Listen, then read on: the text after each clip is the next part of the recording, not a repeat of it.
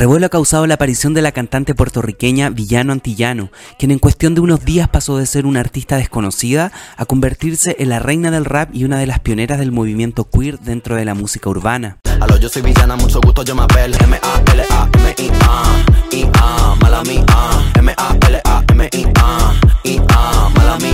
Fama internacional se debe a que a finales de junio de 2022, junto antes de finalizar el mes del orgullo, Bizarrap, quien conoció a Villano a través de Bad Bunny, lanzan la Music Session 51 un éxito dedicado especialmente a la comunidad LGBTIQ, protagonizado por Villano Antillano, quien en solo cuestión de días llegó a convertirse en la reina queer urbana en nuestro idioma. Soy la principal y tú la secundaria. Yo soy la principal de esta secundaria. Yo soy la jefa y una pionera para la comunidad LGBTIQ, dentro del movimiento urbano latinoamericano.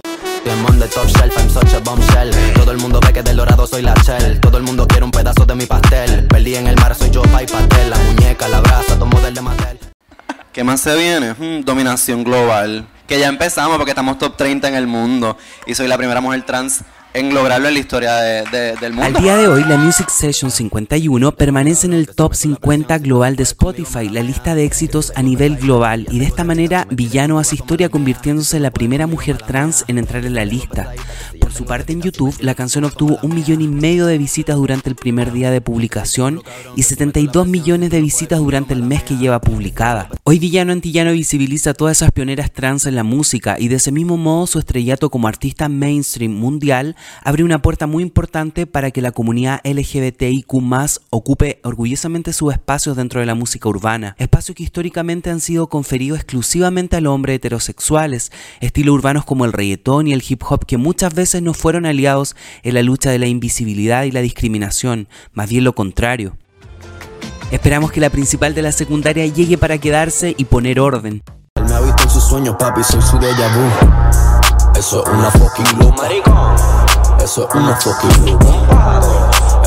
fucking Eso es una fucking lo cierto es que Villano Antillano no es la primera exponente trans en la música latina. Cada vez son más las artistas que alzan la bandera y se abren campo en esta industria. Incluso se puede hablar de consolidación de una incipiente movida de artistas transgénero, una movida que sin duda tiene como principal referente a la brasileña Pablo Vitar,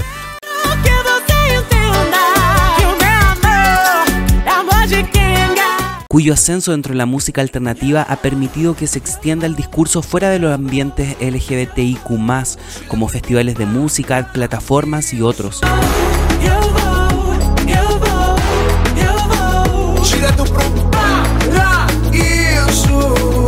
Por otro lado, su imagen ha incentivado una popularización de la música hecha por personas de diferentes identidades sexuales. Pero además de Villano Antillano y Pablo Vitar, es la venezolana Arca quien también se alza como ícono trans y estrella de la música latina.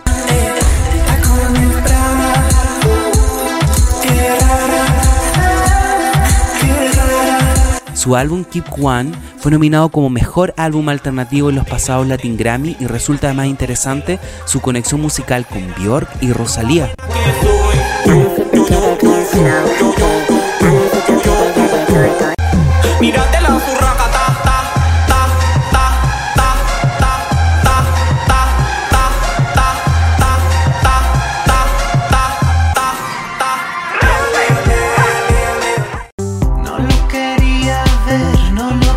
Junto a ella se suma la artista mexicana Semoa o los artistas trans masculinos M de Perú con un estilo de raíz o el artista chileno Noah Blanco, entre otros.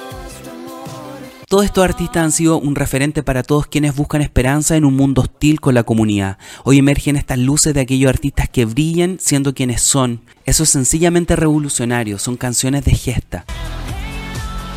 Retrocediendo no mucho en el tiempo, también algunos cantantes de la comunidad quisieron luchar contra la invisibilidad y trazar un camino en un mundo lleno de prejuicios.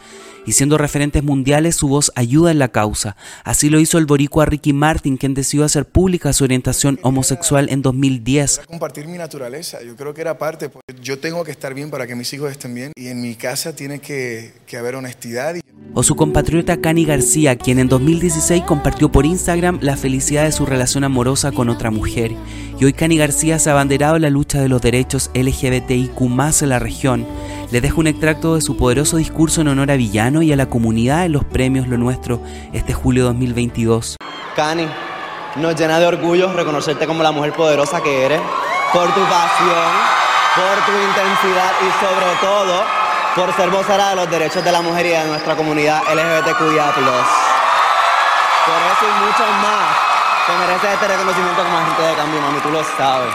Quiero agradecer el hermoso reconocimiento que me lo entregue una mujer que admiro tanto, que representa la diversidad, la inclusión, la visibilidad. Una mujer que está haciendo historia como eres tú, villana. Qué honor que seas parte de mi comunidad LGBTIQ. Veo este video y no puedo parar de emocionarme.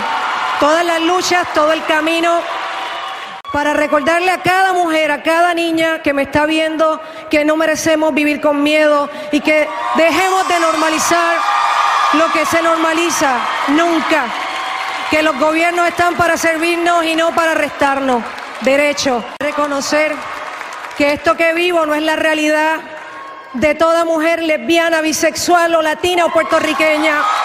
Todo lo que a mí me pasa es un paso adelante a todos los colectivos que mi persona afecta. Y pido a Dios que siempre yo sea coherente en mi discurso, pero sobre todas las cosas comprender que llego y llegaremos más lejos si cada palabra de ese discurso está cargada de amor y respeto. Muchas gracias. Me tomó tiempo entender que yo estaba enamorada. Y no fue porque una persona en común hizo un chiste súper homofóbico, que yo dije, en la madre, es lo que estoy sintiendo. Estoy, estoy enamorada de Diana. Por su parte, en 2019, la cantante mexicana Joy Huerta de Jessie y Joy hizo pública la imagen del feto de su primera hija con su esposa de ya varios años. Un año después, en 2020, durante la pandemia, fue el turno del cantante español Pablo Alborán, quien reveló públicamente su orientación sexual, mostrando su autenticidad como artista. Eh, la xenofobia, el machismo, la transfobia, la homofobia, cualquier tipo de odio. Y hoy quiero que mi grito se haga un poco más fuerte. Estoy aquí para contaros que soy homosexual. Yo necesito ser un poquito más feliz de lo que ya era. Y por eso hoy sin miedo también espero que esto y este mensaje le haga el camino más fácil a alguien. No seguiré con más ejemplos, pero por su parte Juan Gabriel y Chabela Vargas a su modo y en su tiempo lograron luchar contra la discriminación y el prejuicio, alzándose como grandes exponentes de la música en nuestro idioma. Yo soy como el chile verde llorona, picante pero sabroso. Esto a pesar de no pertenecer a los cánones de género impuestos en su época.